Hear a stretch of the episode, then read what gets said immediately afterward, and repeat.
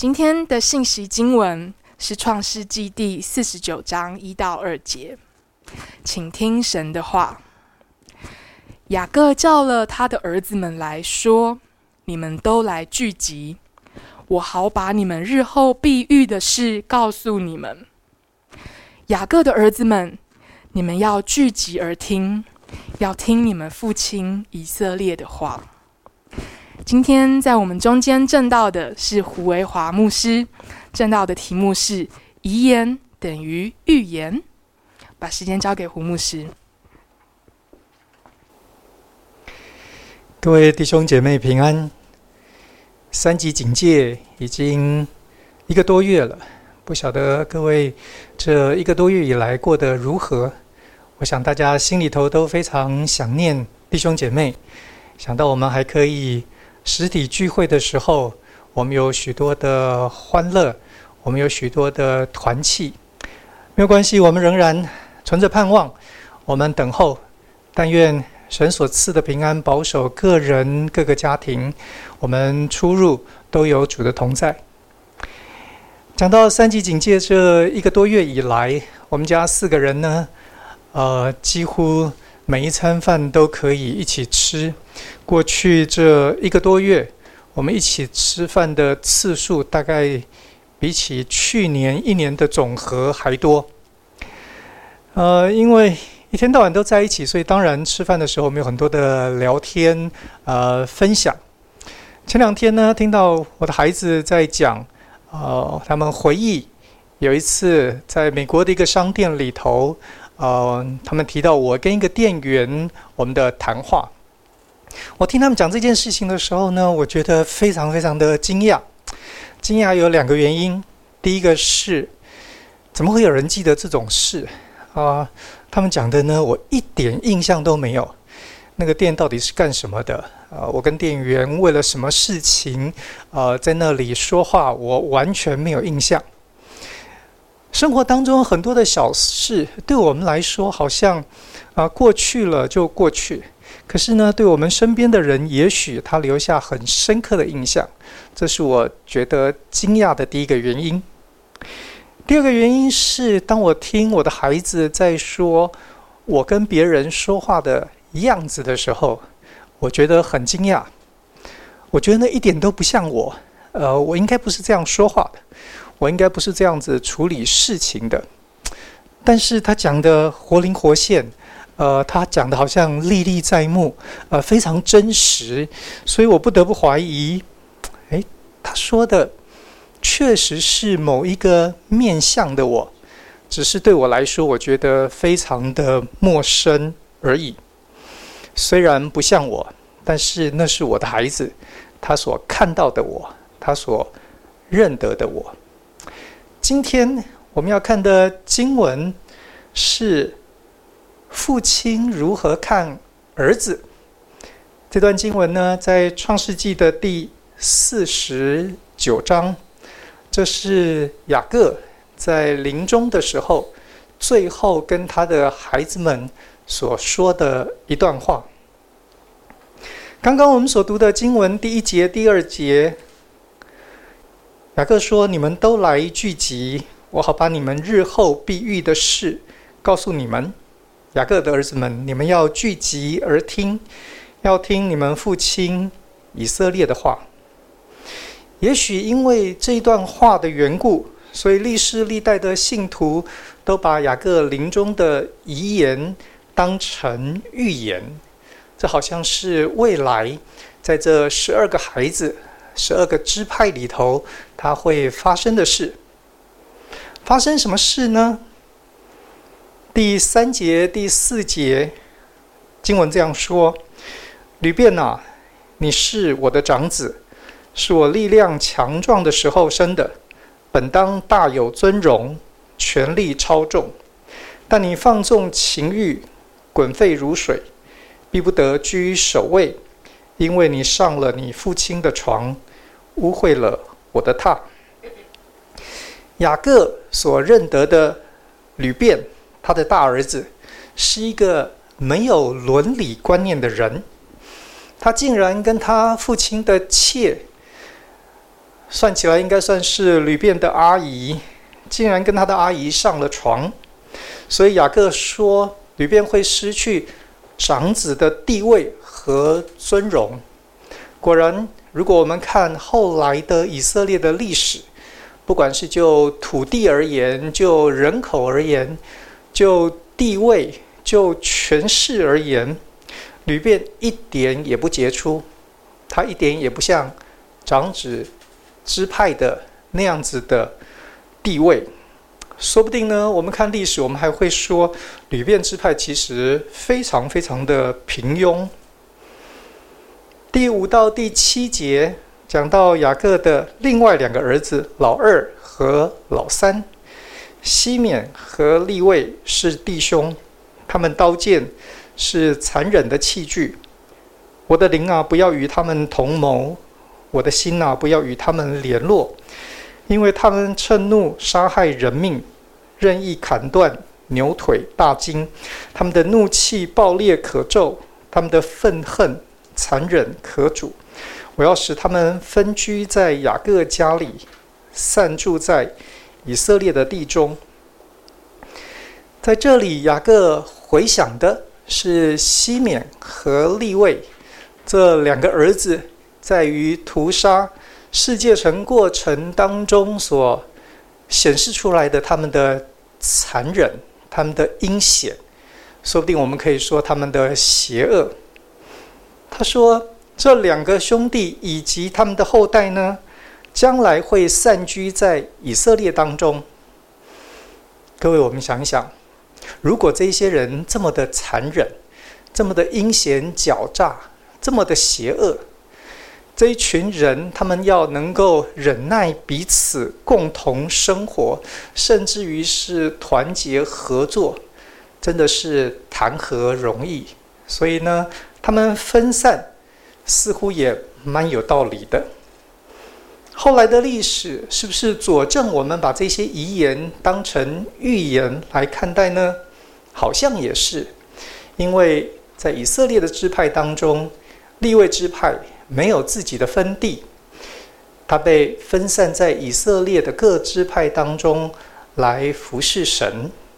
既然是在各地的祭坛，所以散居在以色列中。那就是非常正常的事了。西缅支派虽然有分地，它的分地在南边，它的分地其实非常有趣。它的整个所获得的土地完全的被犹大支派给包围，所以我们可以说，要从分散的角度来说，西缅支派看起来其实是最不可能。因为他的四围呢，有一个强大的支派围绕着，可是，在南北国分裂的时候，我们却发现西缅支派被算在北国的支派当中，所以呢，在南国的西缅呢，几乎就被犹大的势力给同化、给吸收了；而在北边的西缅呢，却因为没有自己的地方。他好像很快的散居在各地。西缅支派从以色列历史的角度来说，它几乎是最早消失的支派。从这个角度来说，好像雅各所说的遗言，真的很像是预言。从北到南都有西缅，可是呢，也都没有西缅。我们再看老四，第四十九章第八节提到犹大支派。他说：“犹大，你弟兄们必赞美你，你手臂掐住仇敌的颈项，你父亲的儿子们必向你下拜。”雅各在这里对犹大的称赞，虽然没有特别点名，到底是因为哪一个事件？因为哪一段的故事和经历，但是我想，因为这是所有人都知道非常清楚、非常明白的，所以父亲没有在这里浪费时间来加以描绘。说的显然是这个家的团圆，再一次可以相聚，可以成为一个家，共同的生活，是因为那一次在埃及，犹大出来挺身而出，为便雅悯来向埃及的宰相来说情，他愿意自己留下来在埃及承担一切的责任，使得这个家终于可以和约瑟相认和好。所以难怪雅各在这里说：“犹大，你的弟兄必赞美你，你父亲的儿子们必向你下拜，所有的人都佩服你。”因为雅各所做的这一些事情值得敬佩，雅各怎么样谈到犹大的未来呢？第十节他说：“圭必不离犹大，杖必不离他两脚之间，只等细罗来到，万民都必归顺。”这里的杖讲的当然是权杖。后来。以色列的君王果然从犹大支派而出，最有名的大卫王就是犹大支派的。大卫的孩子后裔也接替他继承了王位，成为以色列的君王，所以预言之说好像也成立。不过，如果我们仔细的想一想，大概就是在这里。预言之说也开始不完全的正确，为什么呢？因为我们都晓得大卫的后代子孙并没有一直当王，永远的坐在大卫家的宝座上。当南国灭亡之后，自然的没有国就没有王了，不再有政权，大卫犹大支派的后人也就没有人在。拥有权杖，坐在那个宝座上了，不是吗？不但如此，如果我们再多想一点，事实上呢，这个预言不完全成立的时间，说不定更早。我们记得，在所罗门之后，南北国分裂，北国的君王没有一个是从犹大支派来的。事实上，北国的成立就是为了反对犹大支派。所以，如果说雅各的遗言等于等于预言，我们会发现这个预言之说呢，有相当大的限制。那其他的孩子的部分呢，会不会更吻合，或者是离开预言的性质更远呢？我们来看四十九章的第十三节。这里提到另外一个孩子西布伦，雅各说：“西布伦必住在海口，必成为停船的海口，他的境界必延到西顿。”我们如果看圣经当中的以色列历史，或者我们看以色列考古所呈现的证据，不管是分地。不管是以色列历史的发展，西布伦支派从来没有住在海口附近，他们甚至于从来就没有真正靠海过。也许各位开始发现，把遗言完全的当成预言是有困难的。我们再看其他的例子，第四十九章的二十节，这里谈到亚设。雅各说：“亚设之地必出肥美的粮食，且出君王的美味。”弟兄姐妹，你想一想，这是哪一种预言呐？除开沙漠之外，好像我们去到全世界的每一个地方，都有一些特产，不是吗？都有当地所谓的美味。粮食，不然人在那里他怎么生活的呢？这个如果要真的作为预言的话，它也太没有代表性了，它太一般化了。把这样的经文当成预言来读，说不定完全误解了说话的人当初的本意。二十一节说。拿夫他利是被释放的母鹿，他出佳美的言语。我猜我们大概可以同意，这完全不像预言了吧？对于亚设，雅各好像在说，这个孩子似乎是一个天生拥有乐观、快乐的特质。他好像去到哪里，他所拥有的东西都相当的美好。他看所有的食物，要么是肥美的粮食，或者甚至于是君王的美味。当他看拿夫他利，他用优雅来形容他，像是一头自由的母鹿。他的行动，他的来去，给人一种非常优美的感觉。后面的二十一节的下半，希伯来文的圣经用加美的言语，希腊文的圣经把它翻成，他必出呃一些小路。我们不确定那个。经文的意义，但是我们至少很可以确定，这里谈的实在不像是预言，更像是这两个兄弟，他们个性、他们的特质、他们在生活环境里头，他们给父亲留下的印象。我们再看二十七节。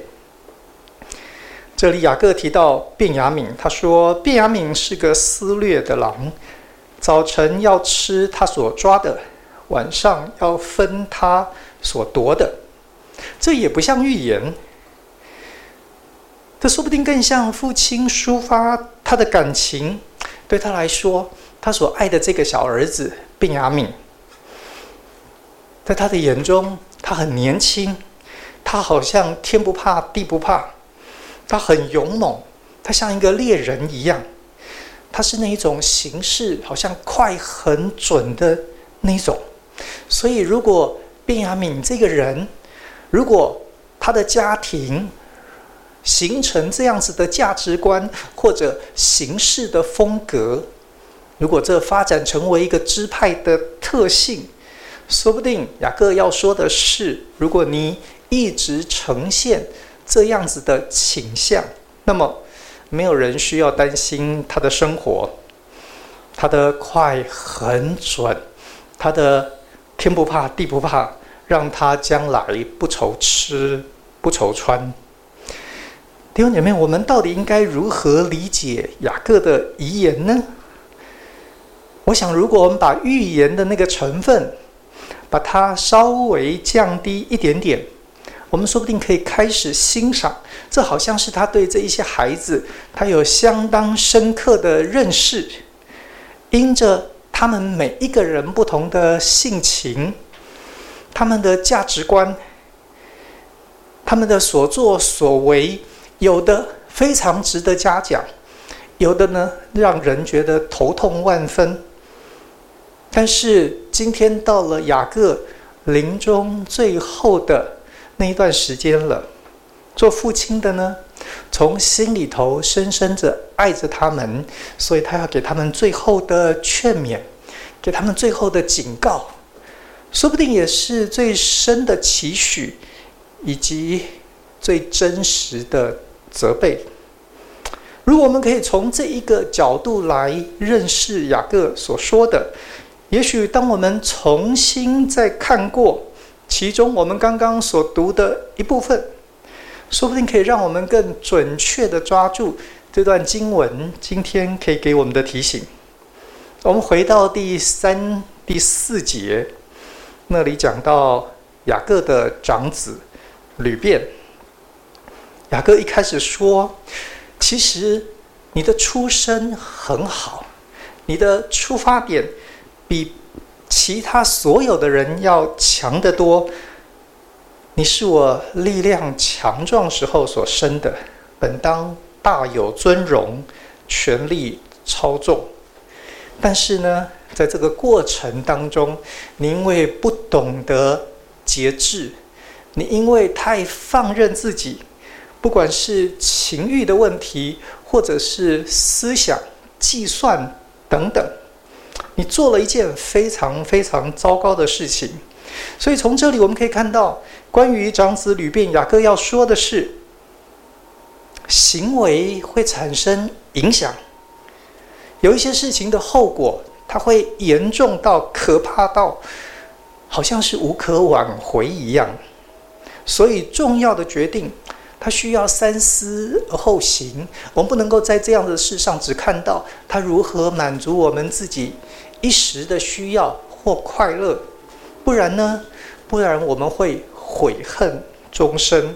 说不定雅各在这里更要说的是：吕便啊，你犯了一个大错，你一定得从这个大错当中学到这个教训，重新来过。你的人生还有很多次的机会，你还需要做重大的决定，你还会面临到很多试探的情景，你要小心，千万不要。在同一个坑里头跌了两次，不可以被同样的错给绊倒你两次。第五到第七节讲到西缅和利未，我们刚刚谈到这两个兄弟曾经如何的残忍、阴险、狡诈，甚至于是邪恶。表面上看起来非常有趣，因为这两个兄弟他们是同谋，他们在于屠杀人的事情上面，他们彼此商量，互相的合作，所以雅各把他们的命运也绑在一起。其他的兄弟或长或短，他们都有自己的一段话，只有西缅和利未他们共用这一段。但是其实。西缅和利未的命运非常非常的不同。我们刚刚提到西缅后来好像默默无闻，我们连他们整个的支派到底如何消失，我们都没有太大的把握。他们好像就在大家不知不觉当中，他们就在历史当中不见了一样。可是呢，利未支派却成了服侍神的支派。我猜这段经文也告诉我们，先人的影响绝对不是我们生命当中好像最大的原罪或者是宿命一样。对于有信仰的你我来说，我猜这段话非常非常的重要。没有人是活在一定的咒诅、一定的悲惨。好像我们再怎么样子的努力，我们都无法跳脱先人所留给我们的那一种悲惨的命运。历史不是这样子的。也许我们周围的人会说：“龙生龙，凤生凤，老鼠的儿子呢，只能打洞。”但是我猜我们也都知道，有那一种意气风发的龙，可是也有那种困浅滩的龙。不是吗？利未支派在这里看起来好像也有一个很暗淡的前途，跟西缅一样。可是后来利未支派当中有人为神大发热心，所以神就拣选了他们来侍奉。圣经当中的这一位神，我们所信仰的神，是一个乐意给我们机会的神，是一个愿意帮助我们重新出发的神。所以，我们当中没有人。事实上，这个世界当中没有任何的一个人需要担心我们的出生背景不如人。我们好像在我们的人生到这个阶段，我们还没有碰到所谓的贵人相助。我们需要的其实是神，是耶稣，因为他使我们所有的人都可以成为神宝贝的儿女。你如果需要靠山，需要好的身家的背景，我猜除了神之外，你不会找到其他更美、更好、更强的。你需要的其实是耶稣，是那个可以使我们每一天成为新造的人。我们每一天看我们的机会，看我们的生活都是新的，都是有意义的，都是可以重新出发的。不管我们昨天过去，我们的。祖先曾经给了我们什么不好的影响、环境的限制或困难。耶稣让我们每一天都是新的。所以，在这一段经文里头，除了我们刚刚所学到的第一个，告诉我们行为会产生影响，行为会有后果，所以我们需要谨慎言行。我们需要知道，我们所做的决定需要对得起我们的神。我们也学到了第二个教训，那就是我们的人生不是宿命论。除了这个之外，我猜这段经文也给了我们第三个我们可以学习的。我们学的是什么呢？是我们可以来学像雅各，我们所有的人可以来学着写遗言、立遗嘱。今天大部分的人写遗嘱写的都是财产的分配。我想这个当然有必要，这个也可以省去很多的纠纷、呃麻烦等等。但是交代哪一些钱、哪一些房地产等等应该怎么样子的分配处理，我想这是基本款。基本款之外，需要有一些好的配备。只谈财产的分配，其实就像毛坯屋一样。毛坯屋是没办法住人的，它需要装潢的。所以，我们除了那一些之外，可以写什么呢？如果各位还记得我刚刚给的定义，雅各所写的，是从一个父亲的角度，看着他所爱的孩子，他们的性情、他们的价值观、他们的所作所为，做父亲的给他们劝勉。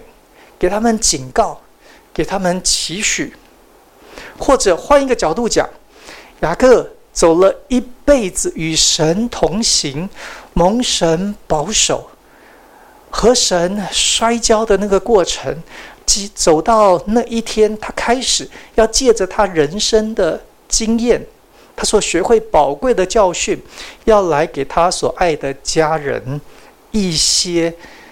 发自他内心心底的真心话，所以我们要写什么呢？我猜我们可以写的就是这一些，是我们心底的真心话，是我们最想跟我们的孩子、配偶、父母，或者任何我们亲爱的人所说的话。有一个很有名的例子，那是麦克阿瑟将军。为他的孩子所写的一篇祷告文。这篇祷告文是一九三七年太平洋战争刚刚发生，麦克阿瑟将军被派驻在亚洲，在那个时候他所写下来的。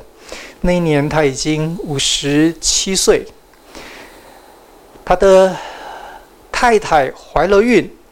所以在那个参加战争，也在那个有相当的年纪的情况之下，各位可以看到，麦克阿瑟好像把他一生当中他最深的体会和期望，跟他的孩子来说，说不定也有一点点要把他当成，如果他没有机会看到这个孩子的话，他希望这个孩子可以从这封信里头。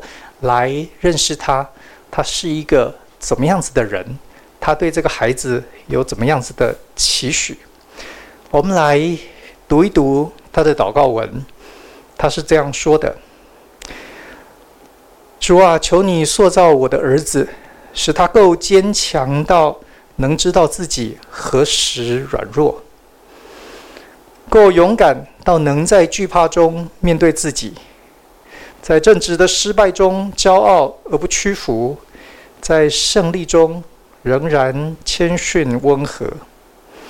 恳求塑造我的儿子，不用幻想代替行动，让他认识你，同时知道认识自己乃是真知识的基石。我祈祷，愿你引导他不走安逸舒适之路。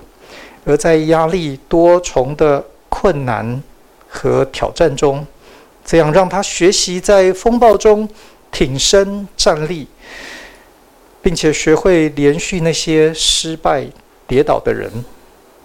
求你塑造我的儿子，心中清洁，目标远大，使他在指挥别人之前，先懂得驾驭自己，能走向未来，却永不忘记过去。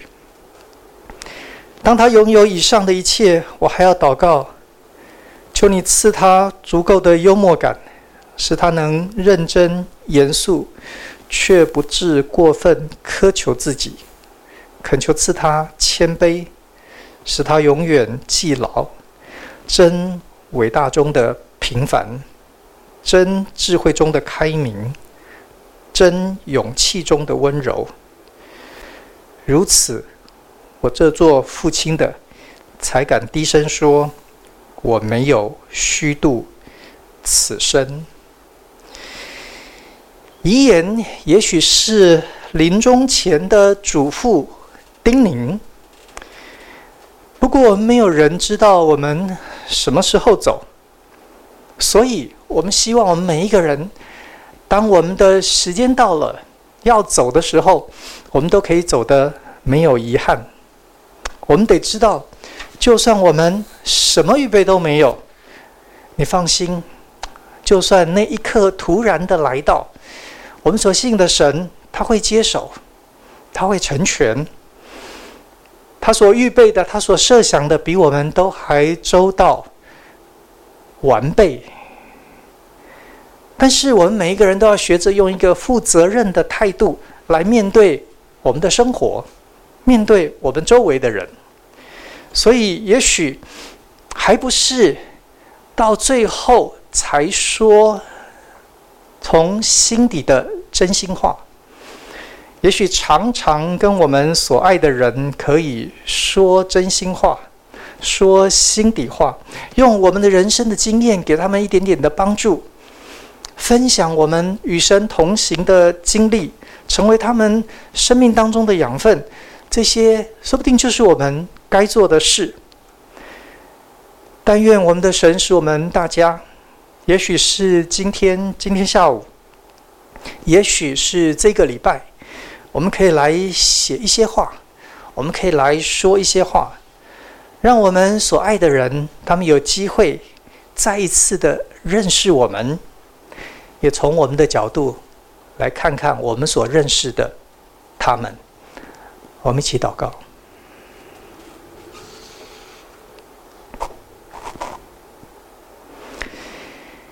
慈爱的父神，感谢你，让这位在家庭里头好像一生充满错误、到处是糊涂的对待家人的父亲雅各，可以在他临终的时候留下一段非常美丽的话。当他谈到他如何看他的孩子。他们在他的眼中，或者快乐，或者优雅，或者勇敢，或者做了让他从心里头觉得遗憾、痛苦的事，这些都是他的孩子。主，我们从他的人生的经验，从他对你的认识当中，我们学到了一些宝贵的功课，知道行为。有后果，有影响，所以你求你帮助我们，都可以按照你的心意来行事为人。我们也常常会觉得我们好像太被环境所限制住了，我们好像始终没有我们自己的舞台。求你让我们看见，即使就在雅各的家族里头，这也不是真理。不是事实，在你，在你里面，我们永远有新的一天。你成全所有愿意献上、愿意付出为别人的心志。你保守我们所摆上的，你要使它成为祝福。主，你也让我们看见，原来你所赐给我们的这一些亲密的关系、家庭的关系是何等宝贵。就，但愿我们每一个人都可以把握这个经文所给我们的榜样，让我们学会对我们所爱的人说真心话。愿圣灵在这当中使用我们每一个人所说的，让我们的关系可以和好，可以改变，可以更新，可以经历。这里就是天堂。奉耶稣的名祷告。阿门。